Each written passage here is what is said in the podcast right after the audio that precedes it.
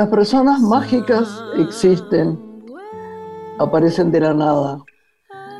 Son aquellas que saben ganarse tu confianza rápido y de forma inesperada. De pronto un día llegan a tu vida, empiezan a hablar de todo, de alegrías, daños, experiencias, penas y heridas. Cuando te das cuenta, ya estás contándoles hasta de tu gato, de tu lugar favorito. Y es bonito. Así son las personas mágicas. Ellas en cuestión de segundos se meten en tu mundo, hacen lo que los otros no han logrado en años, entran a tu universo y están ahí. Llegan para acompañarte, para regalarte un poco de magia, llegan para cuidarte, para darte un aire más liviano, llegan para brindarte su amistad, su mano, llegan para abrazarte, llegan para quedarse.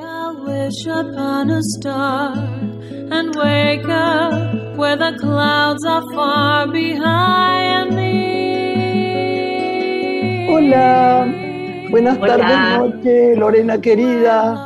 ¿Cómo estás vos? ¿Cómo están todos? Qué lindo escuchar a Ida Vilariño, esta gran poeta, ensayista, crítica, que ha hecho tanto, ¿no? Porque es, yo te diría, indescifrable la cantidad de eh, cargos que tiene en su vida, traductora, compositora, docente, decíamos ensayista, poeta. Y a mí lo que más me conmueve es que escribió desde muy jovencita. Los primeros poemas creo que los escribió entre los 17 y los 21 años y formó parte de este gran grupo de escritores que fue la, la generación del 45. Vos la adorás, Aida Vilariño, siempre la traes, ¿no? Así que está bueno esto, ¿eh? es lindo para escuchar y para sentir. Es gracioso. Le tenemos que contar a la gente que cada vez que empezamos el programa, yo tengo la voz mal o refrío. Ayer, digamos eh, que todavía estoy en Mar del Plata, ya volviendo, estamos grabando, la gente lo sabe, y tuve un día, esos días que yo llamo un día perfecto para el pez banana, ¿viste? De Salinger, uno de los nueve cuentos de Salinger. Perfecto, un mar bárbaro, caliente, para lo que es Mar del Plata, eh, lindo, un aire templado como si estuvieras en una isla del Caribe. Hoy hace muchísimo frío y amanecí resfriadísima. Así que bueno, acá estamos haciendo cosas, unas pequeñas cosas para el Festival de Shakespeare. Y mm. bueno, acá nada, Soli ayudándome, hablando de vez en cuando con Chiquito y hablando mucho con nuestro product. Eh, y nada, feliz. El señor Pfeiffer nos puso unos, nos va a poner una música divina, espero, ¿no? Hoy porque tenemos un, un encuentro súper fantástico. ¿Qué te parece? Presentamos a nuestro invitado tras la pausa y lo vamos a hacer con música. La vida es una moneda. Quien la rebusca la tiene. Ojo que hablo de moneda, sino de gruesos billetes mi vida es una hoja en blanco, un piano desafinado, mis dedos largos y flacos y un manojo de palabras. Solo se trata de vivir, esa es la historia.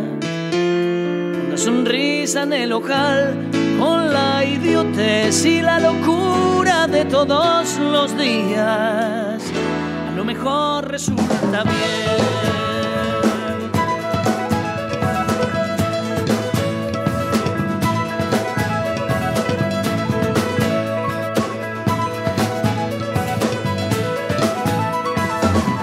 La gente sueña que sueña, la calle sigue que sigue si gira, que gira el cielo y la avenida. días cantan la historia del hombre al borde del hombre.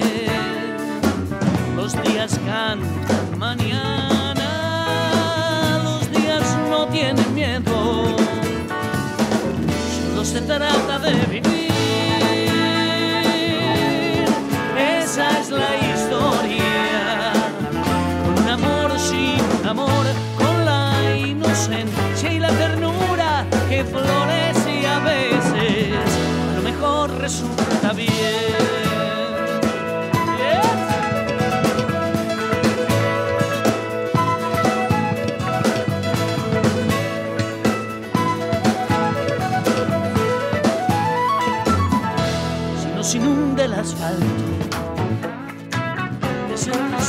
sensaciones profundas, cosemos bien nuestro ahogo, que es nuestra imagen fecunda.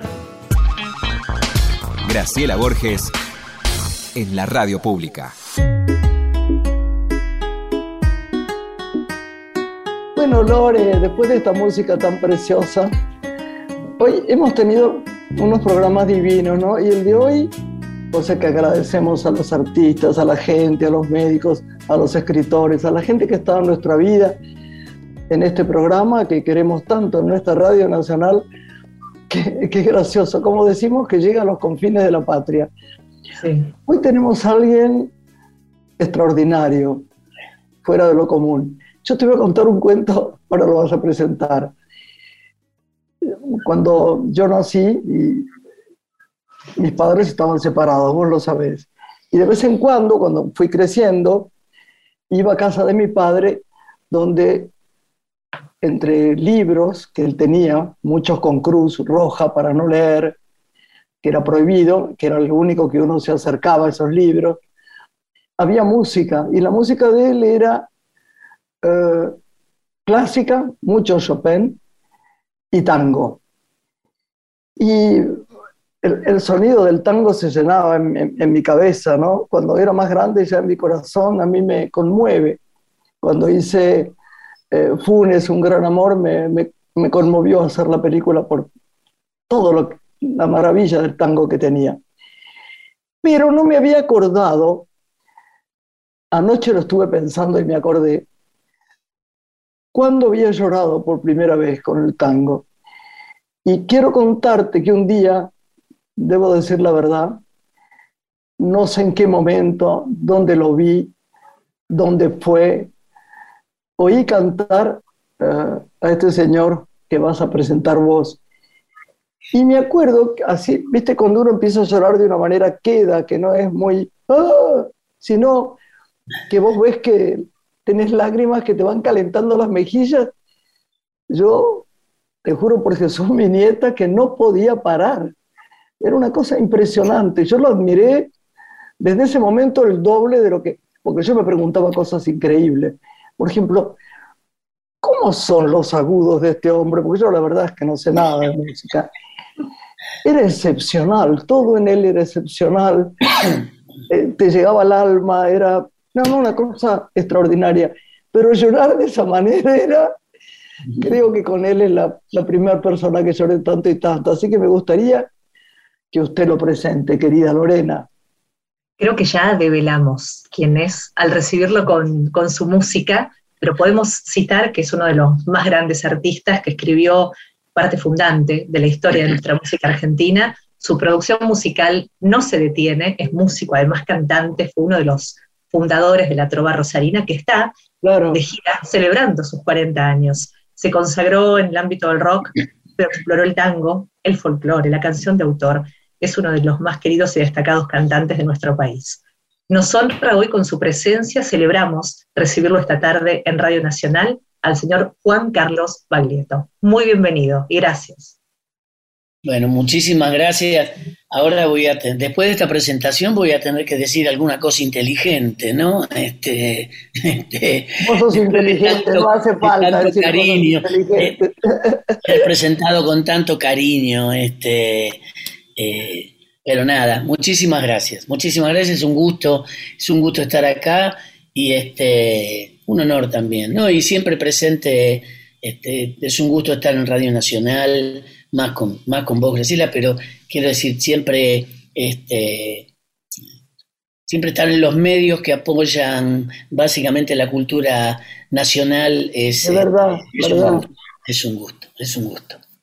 Juan, te quiero preguntar algo que, bueno, después te dejo, eh, Lore, que la pregunta más profunda. Yo quiero algo, saber algo. Yo no sé, no tenés por qué saberlo, yo soy fana de Rosario, ¿sabes? Voy siempre. Y cada vez que voy me pasa una cosa graciosa, pienso a un amigo mío que se llama Enzo Argentino y le digo, Enzo, tengo que comprar un departamento acá. La verdad es que cada vez están un poco más caros, pero es una ciudad vibrante, trabajé en ella, hice unos cortos y unas cosas con un amigo también que me filmó, esas cosas que hace uno y que le dan gusto, no dinero, lo cual está mejor todavía, aunque a veces... Este, si se combinan ambas cosas, la verdad. Que el, el dinero es una energía, como la del amor, como todo. Pero bueno, con él no tenía dinero, lo hice igual, con mucho amor. ¿Cómo fue tu vida en Rosario? ¿Cómo es Rosario? Porque está lleno de artistas.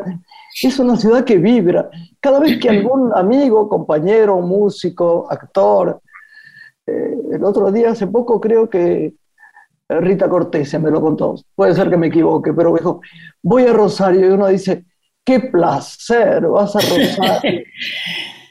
¿Cómo es Rosario?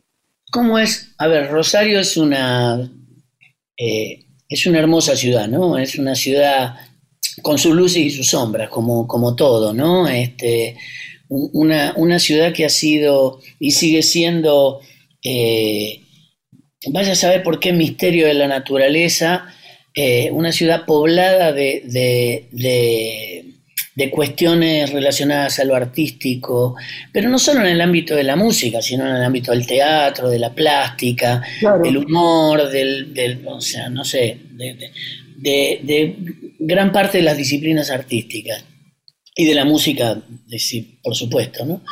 Eh, Viste que primero por ahí suceden las cosas y uno después trata de encontrarle la explicación, porque en su momento quizá, eh, eh, quizá suceden y no, uno no se plantea por qué suceden. Cuando alguien te pregunta qué tiene Rosario, que ha dado un montón, este, este afluente, esta, este, esta abultada este, cantidad de expresiones y, de artistas y de, de, poetas, escritores, etc. Yo creo que Rosario, eh, que es mi ciudad y yo la, adoro, este, Rosario es o ha sido por lo menos un espacio complejo, este, ha sido un espacio que durante mucho tiempo, por suerte ya desde hace mucho tiempo no es así, le ha sido un poco indiferente a sus propios artistas, digamos, ¿no? Le ha sido un poco indiferente a sus expresiones locales y que como buenos cholulos que estamos cerquita de Buenos Aires, pero, eh, pero, pero no lo suficientemente cerca como para ser este, Buenos Aires, durante años vivimos este, eh, vivimos valorizando las cosas que venían desde Buenos Aires y no, este, y no las, las que sucedían a la vuelta de la esquina. ¿no? Eh, yo creo que también un poco en reacción a eso, eh, por lo menos desde la música lo digo, los artistas relacionados a la música sentimos como la necesidad, la urgencia de, de, juntarnos, ¿viste? De juntarnos para hacernos escuchar, para sentirnos más fuertes, para eh, para hacernos oír básicamente y, y, ¿cómo se llama?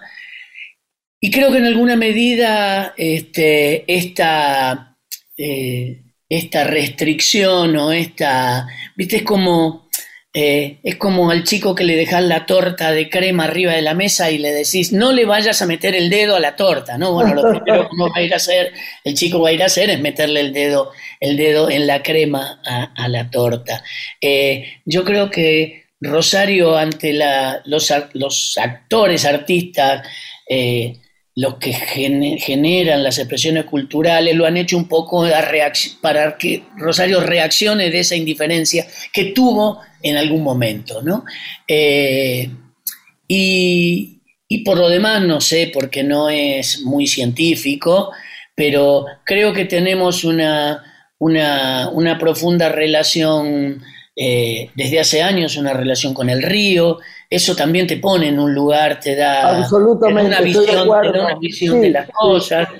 Eh, y, creo que eso hasta, eh, por lo menos hace años, ¿no? Rosario es menos inocente ahora, ¿no? Rosario es más áspera, está, está atravesada por, por una cantidad de, de despelotes este, eh, policiales que, que, conocemos y que, y sí, sí, sí, pero, pero, bueno, yo creo que se hace difícil, ¿no? sí, pero en alguna medida eh, eh, y quizá gracias a los artistas Rosario conserva su inocencia también, ¿viste?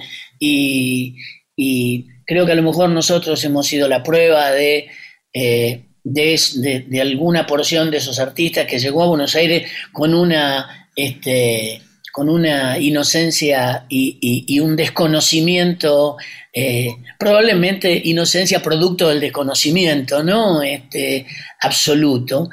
Y, llegamos a Buenos Aires hace poco más de 40 años, con, esto que luego se dio en llamar la trova rosarina, eh, a grabar el primer disco que, que salió en abril del año 82. Mira que, mira qué momento histórico, ¿no?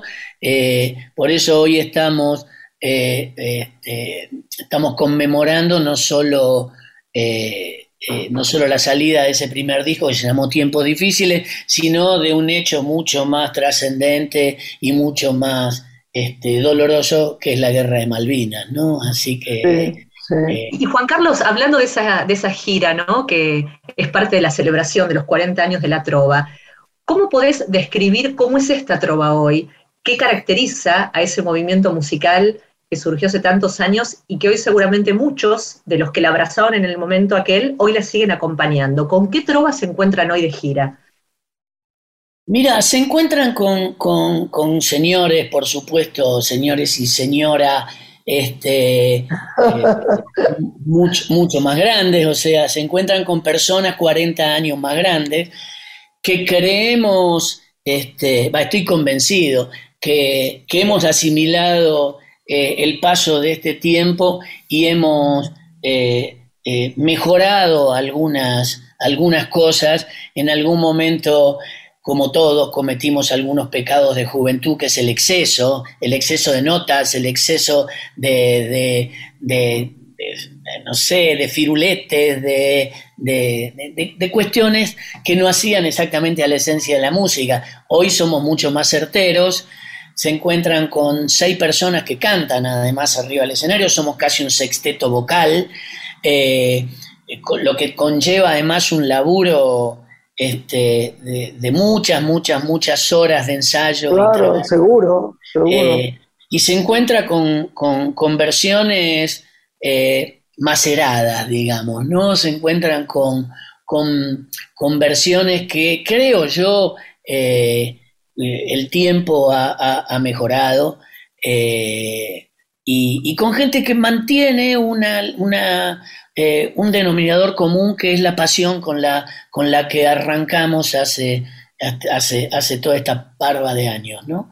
Eh, porque, digamos, esto, cualquier actividad artística es una actividad que si no se hace apasionadamente, difícilmente puedas convencer a nadie, ¿no? Este, y, y bueno, eh, este, ¿cómo se llama? Graciela, de eso este, de convicción y de pasión entiende un largo, un largo camino, ¿no? Es que, es que eh, sin eso no hacemos nada, chicos, si no, no lo hacemos. Me habló un director el otro día de cine y había hecho una película muy exitosa, ¿no? Entonces, eh, una película ya no se puede rehacer, ¿viste? ¿Qué le decís a alguien que ya la hizo? Lo no muy grave, digo, en mi, en mi en mi manera de pensar. Pero le decís la verdad, porque para eso te pidió opinión, ¿no? Y entonces me contó que la habían hecho, que estaba muy contento porque la habían hecho muy rápidamente. Yo le pregunté, digo, ¿y ensayaron? No, me dice, no. Y yo le digo, ¿y, dónde pusiste la, eh, el tema de la pasión y de participar en algo que te haga feliz? Y no, no esperaba mucho eso, esperaba que pasara el tiempo, que lo hiciéramos lo mejor posible. Y hay una entrega que no tuvo. Y eso, eso se ve en la película, ¿o sabes? Mira, eso se ve en la película. Es que, es que la cosa, a, mi juicio, también no pasa por llegar eh, al, al, sitio más alto por el camino más corto. Este, me parece que, el, camino, el trayecto y el, y el esfuerzo que uno le ponga a, una obra o a, cualquier cosa, en realidad, eh, es parte valiosa e importante este, que redunda definitivamente en el resultado. ¿no? Eh, no es porque todo tiene que ser tortuoso, pero aquello que no, este, que no es apasionado, que no es... Eh, yo, estoy de acuerdo con vos. Aquello que no es transpirado, ¿viste? Aquello que no te cuesta. Eh, estoy de acuerdo total. o, que está hecho de taquito, o que está hecho. bueno, total, bueno, mira, yo creo que eh, yo no, no, me voy a, no me voy a erigir en, en, ejemplo de absolutamente nada, ¿no? Pero eh, hay algún motivo por el cual tanto vos después de tantos años de laburo y tanto nosotros después de 40 años de haber sacado ese primer disco, la gente nos sigue acompañando. Sí, señor. Y eso, es un privilegio absoluto. Porque no me cabe duda que ha habido seguramente gente eh, más talentosa, más este, simpática, este, y que eso, pero que no ha tenido la suerte de que, eh, de que el público lo acompañe y que, y que y poder eh, trascender eh, eh, mucho tiempo. Este, y yo creo que eso tiene que ver también con el laburo que uno le pone a las cosas, el esfuerzo que uno le pone, y, este, y en definitiva, como decís vos, eso se ve en la película. Bueno, eso se ve en los discos, eso se ve en los shows, el, el, esfuerzo, el laburo y la pasión con la cual uno lo hace. Pero, pero lamentablemente en este tiempo, ¿no? Lo veo todo tan a las corridas, tan tan sin terminar a mano, ¿sabes, Juan? No, no. Desde una canción hasta un poema, hasta... no quiero criticar a chicos que cantan porque quién sabe, soy yo la que no sabe de música, así que a lo mejor algo deben este, conmover a la gente, porque yo evidentemente, evidentemente, pero también hay cuestiones eh, generacionales y también hay cuestiones de intereses y también hay cuestiones de formas este, que, que, bueno, no siempre tienen por qué este, parecerte, eh, tocarte, no siempre tienen por qué conmoverte, ¿no es cierto? Digo, eh, a, mí a mí también se me hace difícil, y, digamos, yo soy músico, también se me hace difícil asimilar algunas cosas. Quiero, quiero, este, quiero pensar que, que como con absolutamente todo, después el, tiempo acomoda los melones, ¿no? Este, sí, es verdad. Y, bueno, y, y, es, hay como una zaranda en la que, en la que bueno, este, después va quedando lo realmente valioso, lo que la gente necesita, lo que conmueve, lo que llega, o lo que sirve para alguna cosa, digamos, ¿no? Ya sea el corazón o los pies o qué sé yo, ¿no? Este, la cabeza.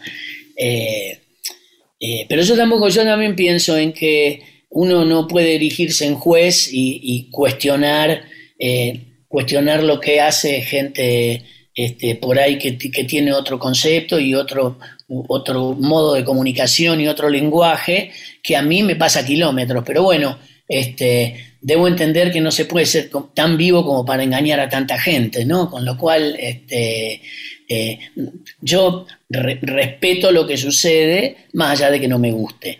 Y, a partir de, la relación con mis hijos, a mí mis hijos me hacen llegar muchas, muchas expresiones musicales. Este, ah, contame, eso me interesa mucho. Y pasa que yo tengo cuatro hijos, de los cuales de, dos, este, de dos gestiones distintas, y este, y, y los dos, los tres varones son músicos. Este, y, bueno, tengo eh, mis dos hijos mayores, uno de ellos toca conmigo, tienen los dos proyectos solistas.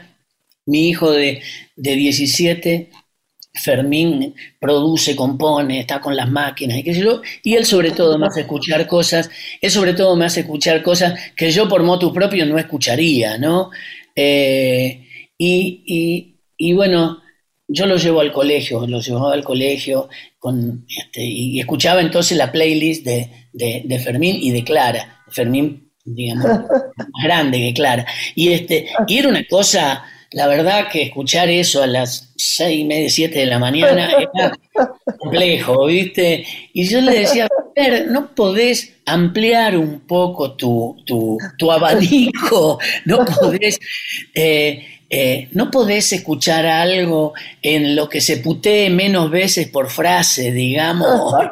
Estoy de acuerdo, increíble. Y solo, y solo fue sucediendo que un día esa lista de canciones que le escuchaba fue como ampliándose, cambiando, y de golpe, eh, mirá, me dice, escucha esto, escucha Espineta, Barro tal vez. Ah, bueno, o, viste, o escuchar eh, eh, los cancionistas, Jorge Drexler, música uruguaya, este, mira, y bueno, viste, el tiempo, por eso digo, también acomoda un poco las cosas. Verdad, verdad, verdad. Lo que no hay que hacer es cerrarse y decir, y ponerse en el papel de viejo carcamán y decir, no, porque en mi época y eso que vos escuchás.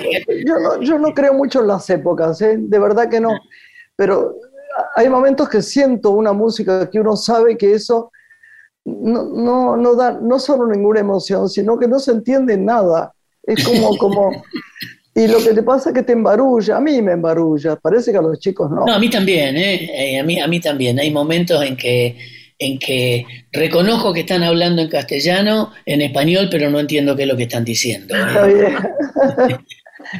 Juan Carlos, ¿podrías eh, describir qué camino está tomando la música argentina?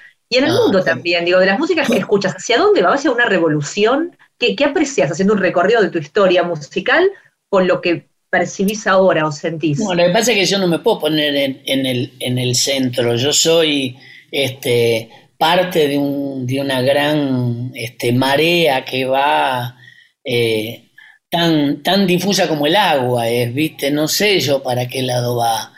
Eh, es Géminis, además es Géminis, difícil. Sí, sí. Nosotros somos de Géminis, nosotros. Nosotros somos de Géminis.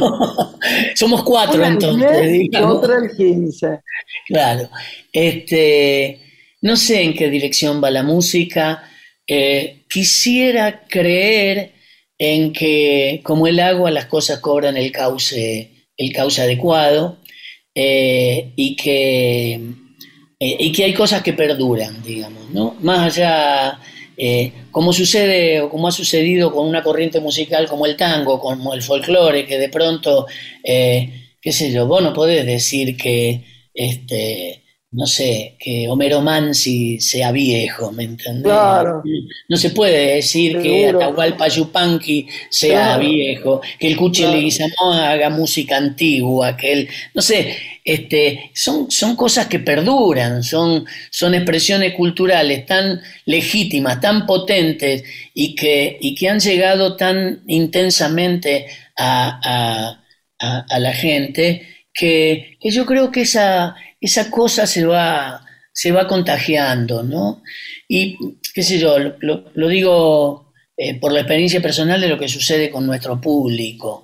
El público nuestro ha ido creciendo, ha ido cambiando, algunos se han ido bajando del tren, otros se han ido subiendo, pero, pero nuestro público, por ejemplo, hoy está compuesto por una eh, cantidad de edades así eh, este, bastante variadas y, el, fenómeno se debe a que de pronto vienen padres y madres con sus hijos, hijas, eh, o abuelos, abuelas, con sus nietos, nietas, este, y, bueno, eso es como, eh, tenemos que sentirnos realmente muy satisfechos porque servir de, nexo de comunicación entre gente de distintas generaciones ya, ya es buena paga. Pero además este, esos chicos más jóvenes este, prolongan el, fenómeno de la música popular, que yo creo que no, que no caduca, no tiene fecha de vencimiento, ¿viste? Es mi opinión, por lo menos. Creo, ojalá, brego por eso. Este, Vamos a hacer una pausa. ¿Te parece, Vamos a escuchar música, ¿no, Lore? Vamos a escuchar música, la música de Juan Carlos Baglietto, interpretando Oración del Remanso de Jorge Fandermole, junto a la Trova Rosalina, que podemos adelantar ya como parte de la agenda que viene en abril. 22 y 23. Los dos días, a las 20 y 30 horas. Y el 7 de mayo, me lo aprendí, mira, y el 7 de mayo en Córdoba, en el, Córdoba. el Quality. Muy bien. ya lo repetiremos, ¿eh? porque ahora seguimos supuesto, el programa con Juan. Meta, Pausa con la música de Juan Carlos Baglietto y regresamos con él. Y enseguida volvemos.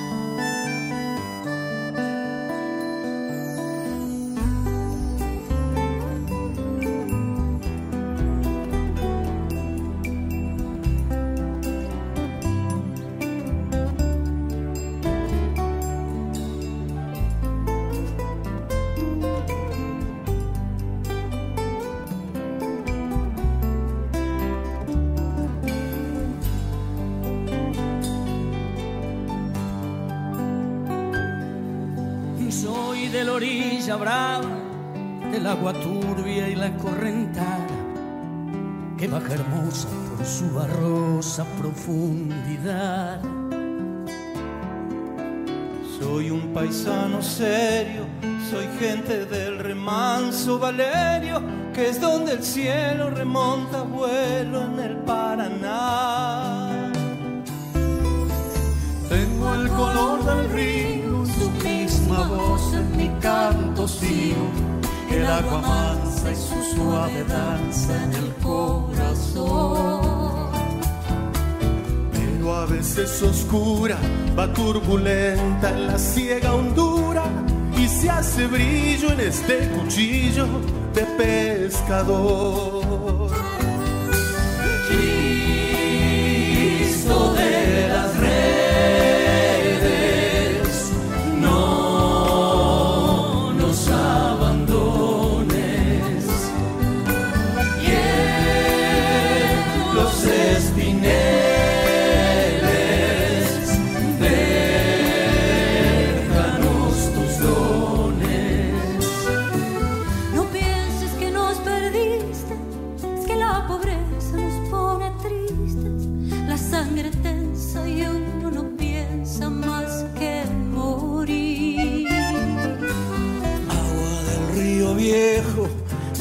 pronto este canto lejos que está aclarando y vamos pescando para vivir.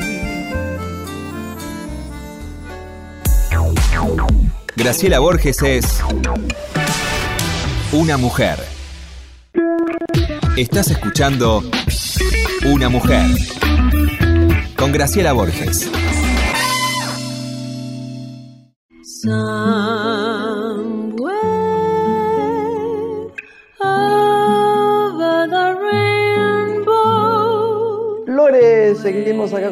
¿Eh? Con Juan Carlos con con mi voz que ya no da más, pero que resiste solamente para poder. Pero de ninguna manera hubiera dejado este programa por resfrío. Además me pasó la vida con resfrío en el verano. congestionado. Estamos acá con un hombre extraordinario. Este, bueno, creo que ningún caballero me hizo llorar tanto, así que me, Che, me muy bien saber que es él. Me vas a poner colorado, realmente. Te quiero, Juan. Bueno, gracias. Pregúntele, pregúntele usted, Lore, que tiene tantas ganas. Eh, no sé, hay tantas cosas que nos puede contar de su vida, de sus días. Pregunte nomás, abierto a contestar. Nos, importa siempre en este programa, Juan Carlos, te compartimos mucho la infancia, ¿no? La, temprana edad que muchas carreras artísticas eh, se ha visto asignada por, bueno, aprendizajes tempranos, ¿no? De algún instrumento o de expresiones como el teatro. Vos empezaste muy pequeño a tocar la guitarra. Conocemos que a los cinco años te invitaron a tomar clases. No, ¿Contar ese recorrido o eras más grande? No, no, a los sí, sí. Mira, hay una, la he contado muchas veces, pero vale la pena volver a contarla. Mi mamá, que era de un pueblo ahí cercano de Rosario, eh, la Hilda, eh, era una, era una mujer de carácter importante, ¿viste? Y, este, y siempre quiso tocar la guitarra. Y mi abuelo se lo impidió. porque no sé, suponía que iba a terminar este, frecuentando la noche, siendo una música, siendo, siendo música de, no sé, ¿cómo se oye cabaret. mujer? bueno, y entonces mi, mi, mamá en rebeldía ante esa prohibición de mi abuelo se afeitó la cabeza. Este, y, estuvo, y estuvo los tres meses de verano con un gorro de lana puesto así este, hasta las orejas. Cuando yo tuve cinco años, me mandó a las trompadas a estudiar la guitarra a mí. Este, me dijo, es casi, casi, este, casi un hecho inevitable que los padres, aunque no querramos, transmitimos un poco nuestras frustraciones en los chicos, en nuestros hijos. ¿no?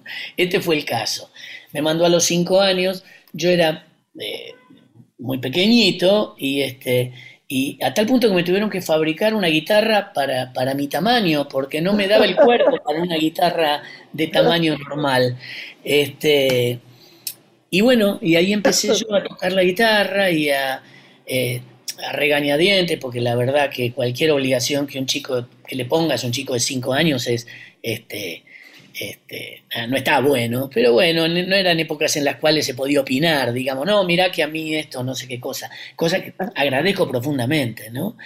Eh, y fui creciendo, estudiando guitarra, estudié 10 años guitarra, un poco menos, 9, eh, eh, siempre, siempre tocando este, músicas que tenían que ver sobre todo con la guitarra clásica, eh, con algunas músicas populares, pero, pero siempre instrumentales y qué sé yo.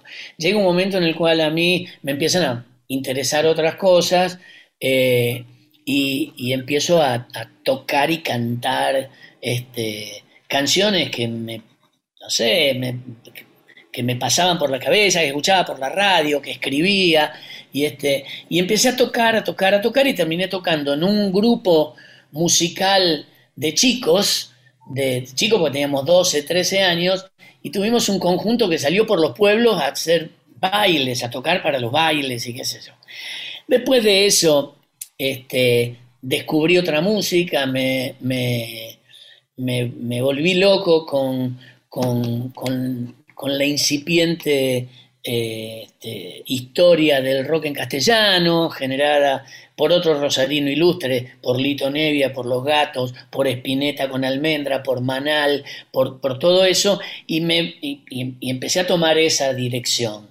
Y, bueno, esa dirección me llevó a armar grupos, a tocar solistas, a qué sé yo. Siempre este, eh, eh, esto paralelamente a otras actividades, como eh, terminé la secundaria, hice hasta quinto año de arquitectura, este, trabajé en muchísimas cosas, entre ellas, nada, trabajé de ayudante de carpintero, trabajé de sobrestante en una obra y, trabajé con chicos, trabajé animando fiestas infantiles durante siete años. Inclusive, y esto fue un poco eh, un poquito, poquito anterior a la grabación de mi primer disco. Eh, y, y, ¿cómo se llama? Como estuve siete años haciendo fiestas infantiles y espectáculos para chicos, viví de eso paralelamente a estudiar y paralelamente a tener otro trabajo que reparaba aparatos en los boliches y con el soldador entre los dientes subido a la escalera, este, arreglando parlantes y qué sé yo. Eh, grabé mi disco en noviembre del 81 y lo presenté en el 14 de mayo del 82.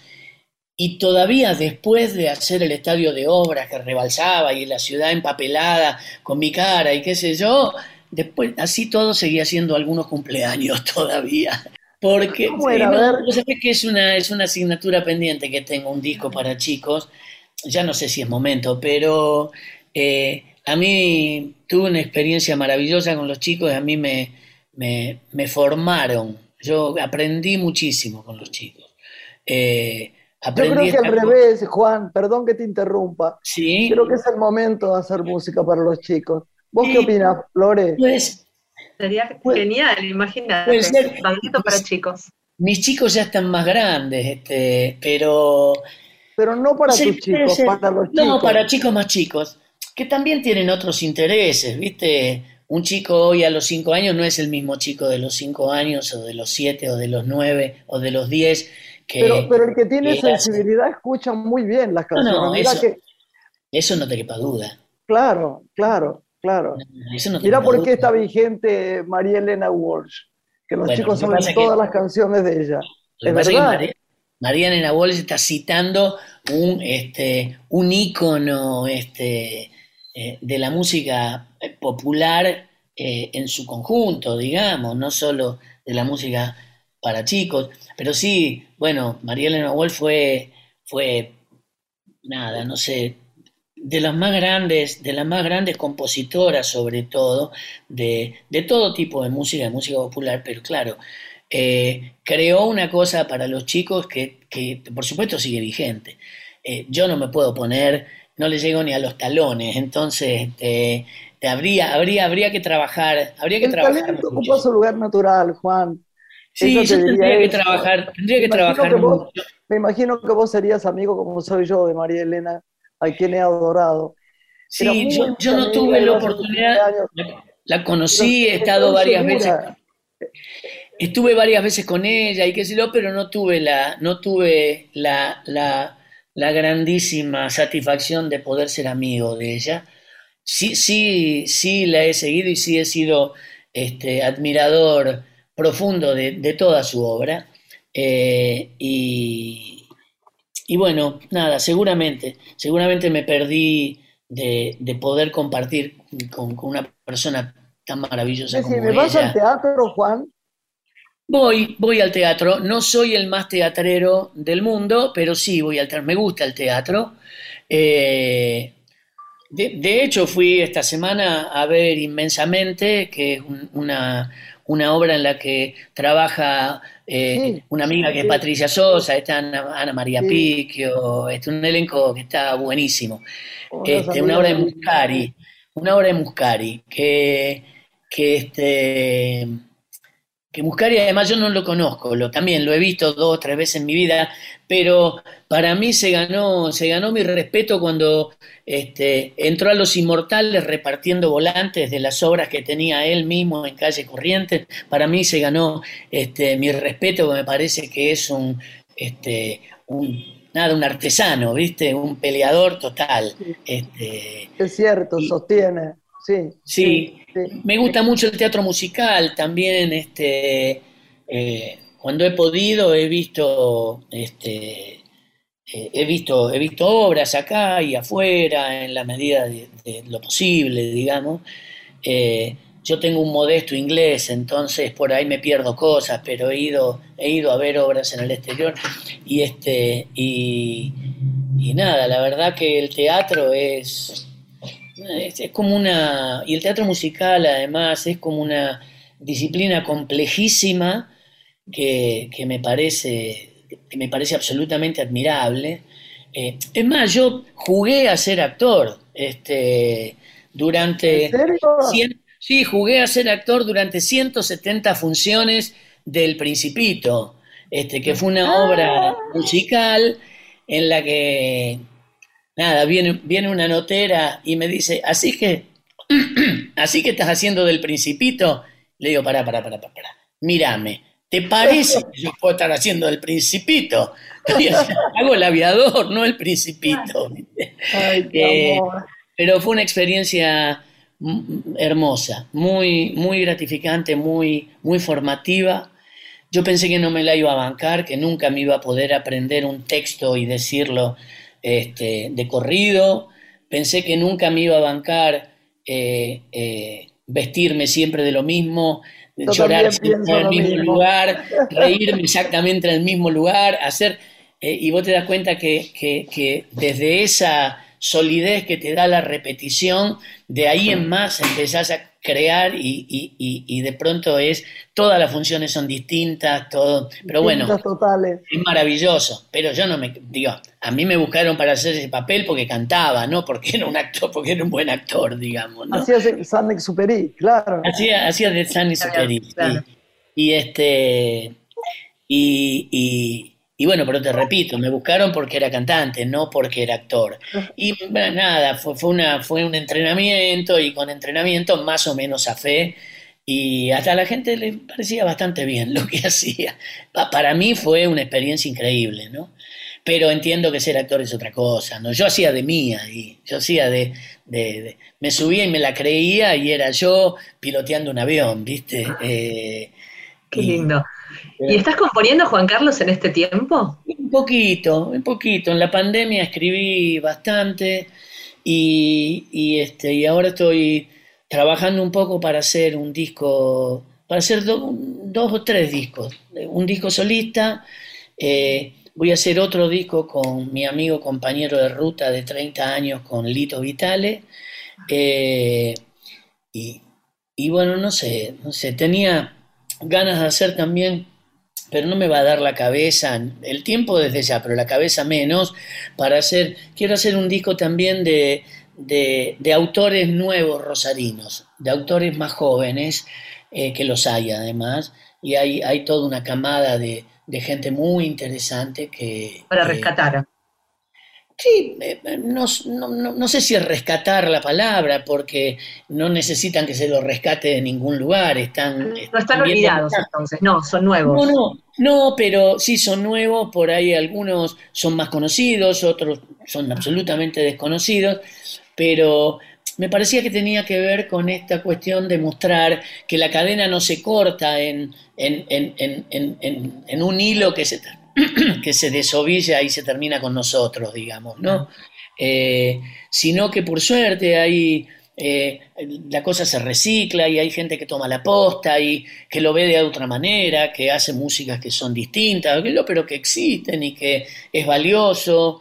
Eh, y, bueno, me parece que vale la pena hacerlo. Ojalá me dé la cabeza, no, no sé si va a ser este año todo, uno por lo menos voy a hacer este año, eh, a mí me lleva mucho tiempo hacer los discos, no, es como hablábamos antes, no es, no es de taquito, ¿viste? A mí me gustan las cosas. ¿Cuánto te toma hacer un disco, Juan?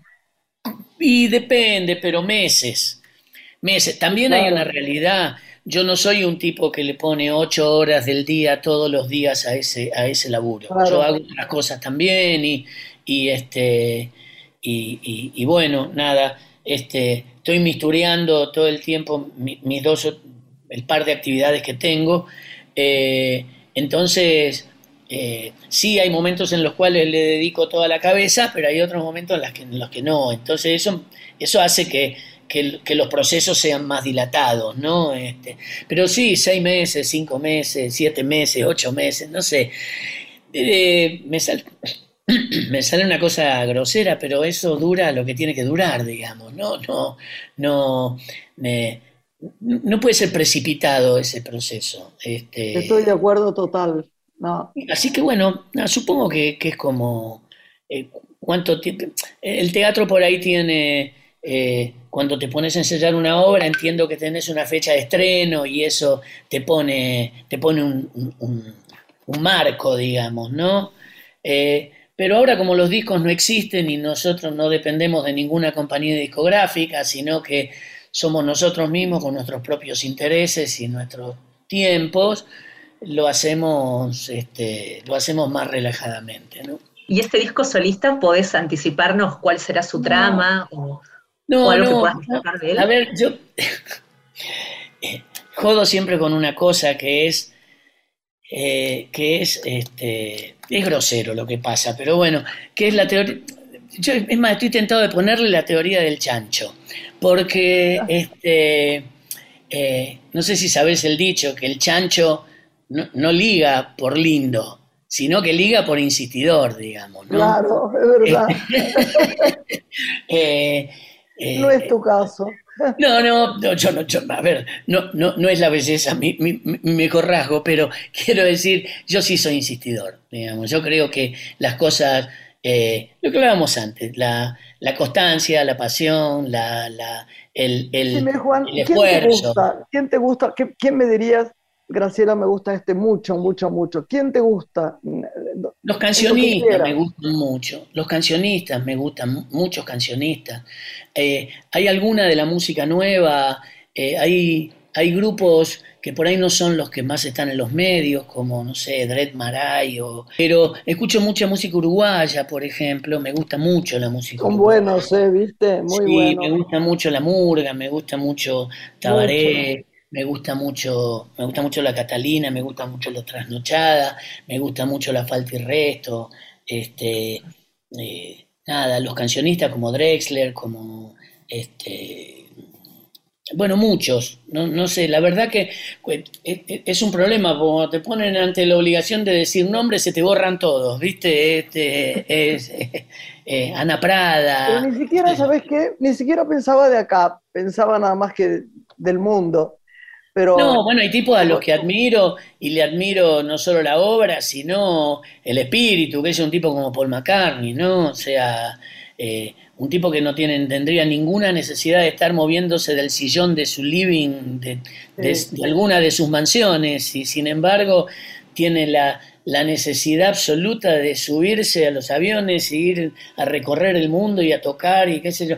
Nada, me parece admirable las cosas que se hacen por una necesidad, una, este, una necesidad de espíritu, me parecen Sí, eh, claro. admirables, ¿no? Admirables, admirables. Amorosa, diría yo. sí. Sí. Juan, nos Sí. queda nada de tiempo, pero te queremos agradecer tanto que estés. Ya, ya no me da la voz, pero espero que no haya salido tan mal. Pero de todas No, maneras, eh, es un placer enorme tenerte y me gustaría que otro día también vinieras y nos indicaras qué cosas deberíamos oír, las mejores que has grabado. Yo sé que te va a bueno, ¿cómo costar, no? ¿Cómo no? ¿Cómo un no? recreo. Ahora te tomas un recreo y después anotás en un cuadernito, te volvemos a llamar y nos Bueno. de todo. Moléstenme eh, con ahínco, este, y, y lo haré. Este, desde ya agradezco, agradezco esta posibilidad y repito, si tienen ganas, vamos a estar el 22 y el 23 de abril con la Trova en el Teatro Ópera y vamos a estar el 7 de mayo también con la Trova en el Quality de la ciudad de Córdoba. Hay ¿De la algunas más, pero no Córdoba? De Córdoba, sí, estaremos en Córdoba. Ay, no te puedo ver ahí.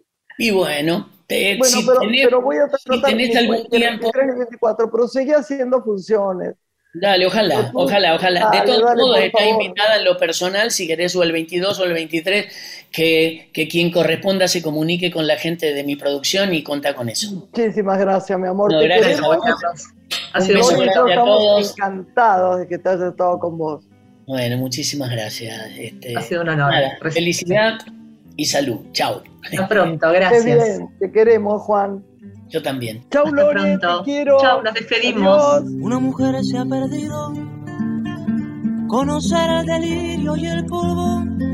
Se ha perdido esta bella locura, su breve cintura debajo de mí. Se ha perdido mi forma de amar. Se ha perdido mi huella en su mar. Estás escuchando Una mujer con Graciela Borges. Somewhere over the rainbow.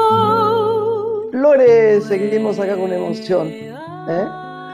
Con Juan Carlos con, mi Baglietto. voz, con mi voz que ya no da más, pero que resiste solamente para poder.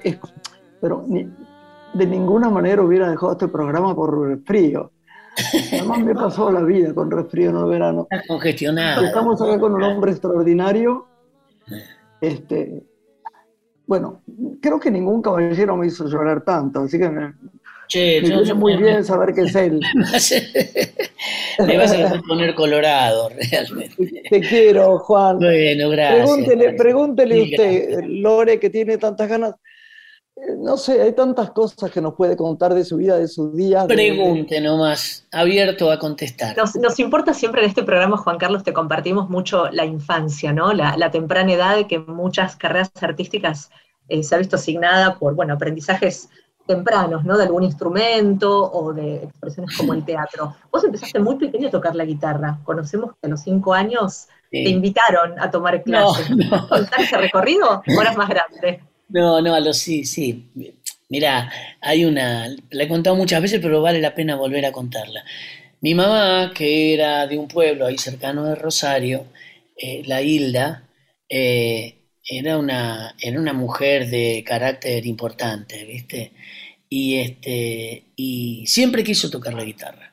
Y mi abuelo se lo impidió, porque, no sé, suponía que iba a terminar este, frecuentando la noche, siendo una música, siendo, siendo música de, no sé, ¿cómo se oye cabaret. mujer? bueno, y entonces mi, mi, mamá en rebeldía ante esa prohibición de mi abuelo se afeitó la cabeza.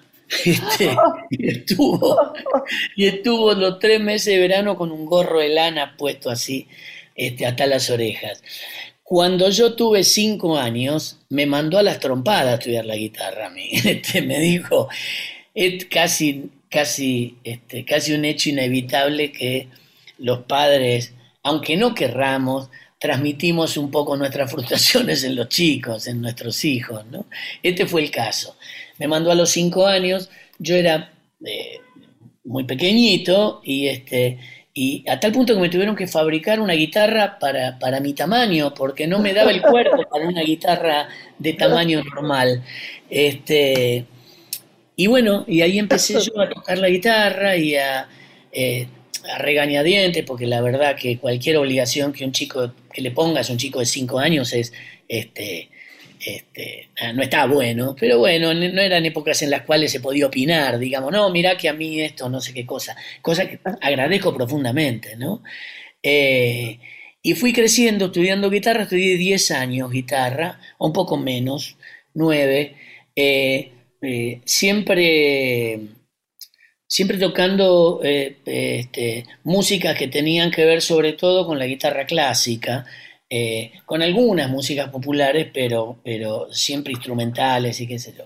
Llega un momento en el cual a mí me empiezan a interesar otras cosas eh, y, empiezo a, tocar y cantar este, canciones que me, no sé, que me pasaban por la cabeza, que escuchaba por la radio, que escribía, y, este, y empecé a tocar, a tocar, a tocar, y terminé tocando en un grupo musical de chicos, de chicos, porque teníamos 12, 13 años, y tuvimos un conjunto que salió por los pueblos a hacer bailes, a tocar para los bailes y qué sé yo.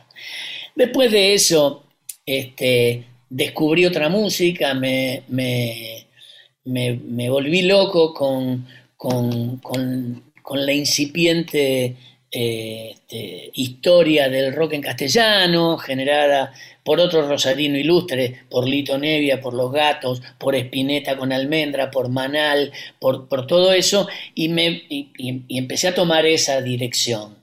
Y, bueno, esa dirección me llevó a armar grupos, a tocar solistas, a qué sé yo, siempre este, eh, eh, esto paralelamente a otras actividades como terminé la secundaria, hice hasta quinto año de arquitectura, este, trabajé en muchísimas cosas, entre ellas, eh, eh, nada, trabajé de ayudante de carpintero, trabajé de sobrestante en una obra eh, y, trabajé con chicos, trabajé animando fiestas infantiles durante siete años.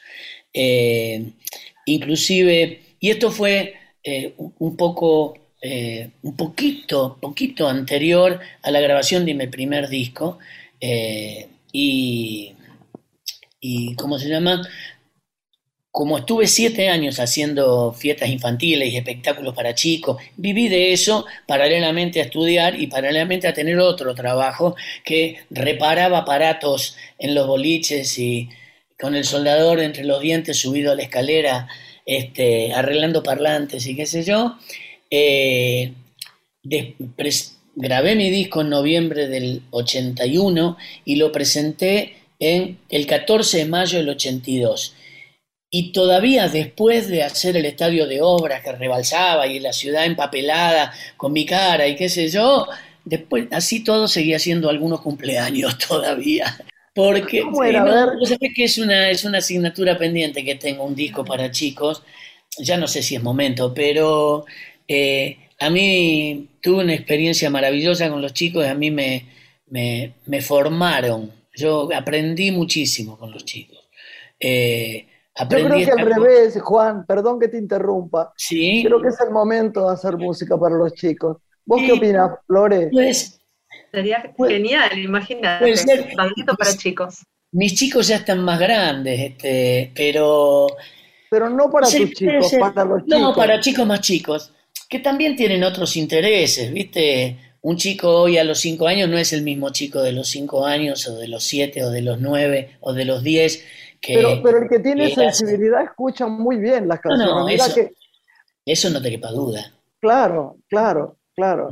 Eso no te Mira por duda. qué está vigente María Elena Walsh, que los Bueno, chicos saben que- todas las canciones de ella.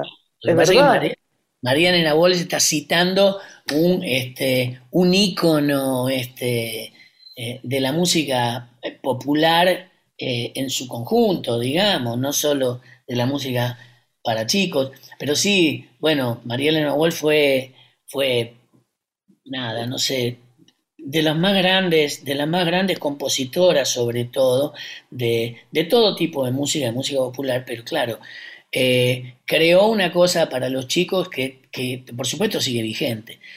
Yo no me puedo poner, no le llego ni a los talones, entonces eh, te habría, habría, habría que trabajar, habría que El trabajar talento ocupa su lugar natural, Juan. Sí, yo tendría que trabajar, tendría que trabajar que. Me imagino que vos serías amigo como soy yo de María Elena, a quien he adorado. Era Sí, yo, yo no tuve la oportunidad, la, la conocí, he estado varias veces, estuve varias veces con ella y qué sé yo, pero no tuve la, no tuve la, la, la grandísima satisfacción de poder ser amigo de ella. Sí, sí, sí la he seguido y sí he sido este, admirador profundo de, de toda su obra.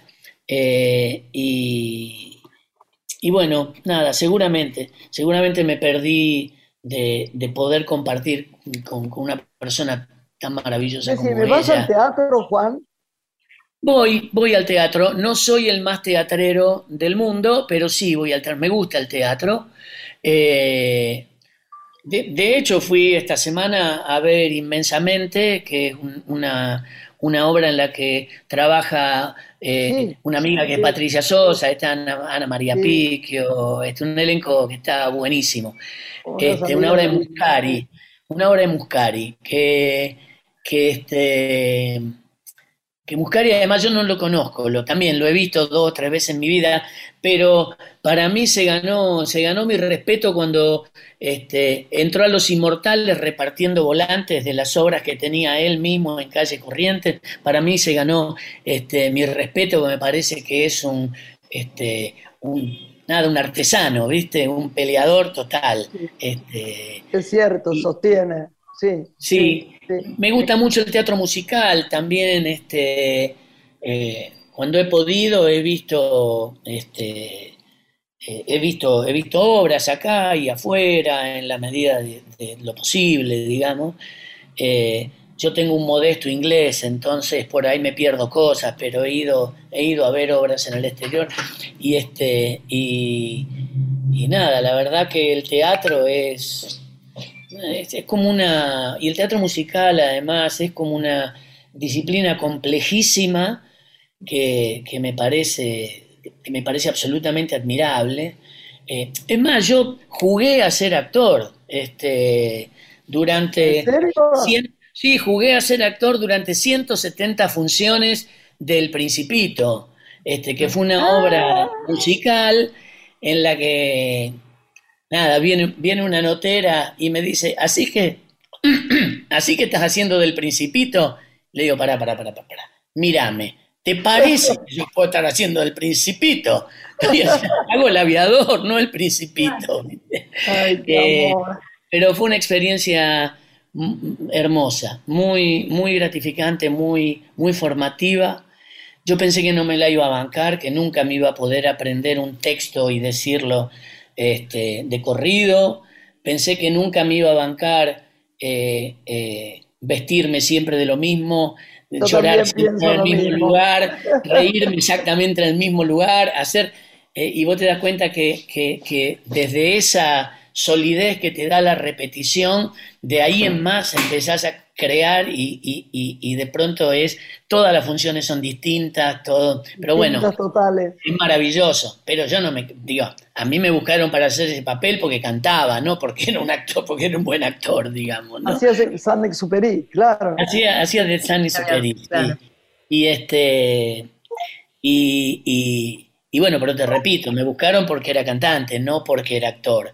Y bueno, nada, fue, fue, una, fue un entrenamiento y con entrenamiento más o menos a fe.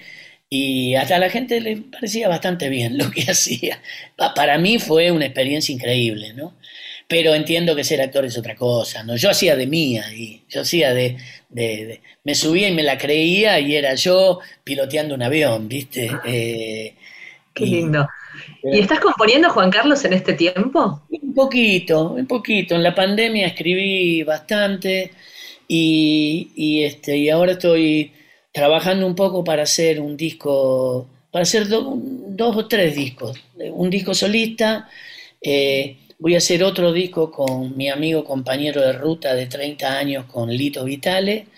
eh, y, y bueno, no sé, no sé, tenía ganas de hacer también pero no me va a dar la cabeza, el tiempo desde ya, pero la cabeza menos, para hacer, quiero hacer un disco también de, de, de autores nuevos rosarinos, de autores más jóvenes, eh, que los hay además, y hay, hay toda una camada de, de gente muy interesante que... Para que- rescatar. Sí, eh, no, no- no- no sé si es rescatar la palabra, porque no necesitan que se los rescate de ningún lugar, están... No están bien olvidados entonces, no, son nuevos. No, no, no, pero sí son nuevos, por ahí algunos son más conocidos, otros son absolutamente desconocidos, pero me parecía que tenía que ver con esta cuestión de mostrar que la cadena no se corta en, en, en, en, en, en- en un hilo que se, que se desovilla y se termina con nosotros, digamos, ¿no? Eh, sino que por suerte hay... eh, la cosa se recicla y hay gente que toma la posta y que lo ve de otra manera, que hace músicas que son distintas, pero que existen y que es valioso. eh, y, y bueno, me parece que vale la pena hacerlo. Ojalá me dé la cabeza, no, no sé si va a ser este año todo, uno por lo menos voy a hacer este año. Eh, a mí me lleva mucho tiempo hacer los discos, no, es como hablábamos antes, no es, no es de taquito, ¿viste? A mí me No, gustan no. las cosas ¿Cuánto te toma hacer un disco, Juan? Y depende, pero meses. Meses. También hay una realidad. Yo no soy un tipo que le pone ocho horas del día todos los días a ese, a ese laburo. Claro. Yo hago otras cosas también y, y este y, y- y bueno, nada, este, estoy mistureando todo el tiempo mi- mis dos, el par de actividades que tengo.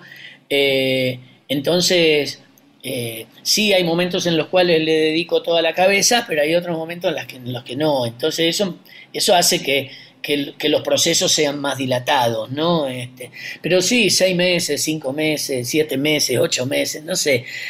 Eh, me, sal- me sale una cosa grosera, pero eso dura lo que tiene que durar, digamos. No, no, no, no puede ser precipitado ese proceso. Este, Estoy de acuerdo total. No, Así que bueno, no, supongo que, que es como eh, cuánto tiempo. El teatro por ahí tiene, eh, cuando te pones a ensayar una obra, entiendo que tenés una fecha de estreno y eso te pone, te pone un, un- un- un marco, digamos, ¿no? Eh, pero ahora como los discos no existen y nosotros no dependemos de ninguna compañía discográfica, sino que somos nosotros mismos con nuestros propios intereses y nuestros tiempos, lo hacemos, este, lo hacemos más relajadamente, ¿no? ¿Y este disco solista podés anticiparnos cuál será su trama o, No, o algo que puedas destacar de él? A ver, yo jodo siempre con una cosa que es eh, que es este es grosero lo que pasa, pero bueno, que es la teoría. Yo, es más, estoy tentado de ponerle la teoría del chancho, porque este eh, no sé si sabes el dicho que el chancho no, no liga por lindo, sino que liga por insistidor, digamos, ¿no? claro, es verdad. Eh, eh, No es tu caso. no, no, no, yo no, yo- a ver, no, no, no es la belleza mi, mi, mi mejor rasgo, pero quiero decir, yo sí soy insistidor, digamos, yo creo que las cosas eh, lo que hablábamos antes, la, la constancia, la pasión, la, la, el, el, Dime, Juan, el ¿quién te gusta? ¿Quién te gusta? ¿Qué- ¿Quién me dirías, Graciela, me gusta este mucho, mucho, mucho? ¿Quién te gusta? Los cancionistas me gustan mucho, los cancionistas me gustan, mu- muchos cancionistas. Eh, hay alguna de la música nueva, eh, hay, hay grupos que por ahí no son los que más están en los medios, como, no sé, Dred Maray, o, pero escucho mucha música uruguaya, por ejemplo, me gusta mucho la música Son uruguaya. buenos, ¿eh? ¿Viste? Muy Sí, me gusta mucho la murga, me gusta mucho Tabaré, me gusta mucho, me gusta mucho la Catalina, me gusta mucho la Trasnochada, me gusta mucho la Falta y Resto, este, eh, nada, los cancionistas como Drexler, como este, bueno, muchos, no, no sé, la verdad que que es- es un problema, cuando te ponen ante la obligación de decir nombres, se te borran todos, ¿viste? Este, es, eh, Ana Prada. Pero ni siquiera, ¿sabes qué? Ni siquiera pensaba de acá, pensaba nada más que del mundo. Pero No, bueno, hay tipos a los que admiro y le admiro no solo la obra, sino el espíritu, que es un tipo como Paul McCartney, ¿no? O sea, eh, un tipo que no tiene, tendría ninguna necesidad de estar moviéndose del sillón de su living, de, de- Sí. de alguna de sus mansiones, y sin embargo tiene la, la necesidad absoluta de subirse a los aviones e ir a recorrer el mundo y a tocar y qué sé yo. Nada, me parece admirable las cosas que se hacen por una necesidad, una, este, una necesidad de espíritu, me parecen Sí, eh, claro. admirables, ¿no? Admirables, admirables. Amorosa, diría yo. sí. Sí. Juan, nos Sí. queda nada de tiempo, pero te queremos agradecer tanto que estés. Ya, ya no me da la voz, pero espero que no haya salido tan mal. Pero de todas No, maneras, eh, es un placer enorme tenerte y me gustaría que otro día también vinieras y nos indicaras qué cosas deberíamos oír, las mejores que has grabado. Yo sé que te va a costar. ¿cómo no? ¿Cómo no? ¿Cómo no? un recreo. Ahora te tomas un recreo y después anotás en un cuadernito, te volvemos a llamar y nos Bueno. de todo. Moléstenme eh, con ahínco, este, y, y lo haré. Este, desde ya agradezco, agradezco esta posibilidad y repito, si tienen ganas, vamos a estar el 22 y el 23 de abril con la Trova en el. Teatro Ópera y vamos a estar el 7 de mayo también con la Trova en el Quality de la ciudad de Córdoba. Hay algunas más, pero no las Córdoba. recuerdo. De Córdoba, sí, estaremos en Córdoba. Ay, no te puedo ver ahí. Y bueno, te- Bueno, si pero, tenés- pero voy a si tratar tenés mis algún 23 tiempo, y 24, pero seguí haciendo funciones.